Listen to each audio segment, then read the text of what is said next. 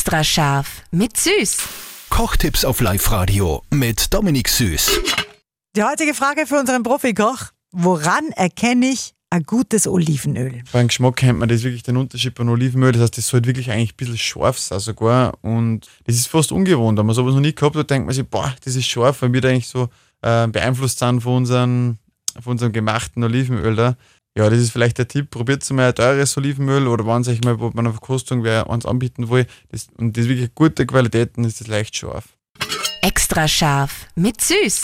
Kochtipps auf Live-Radio mit Dominik Süß.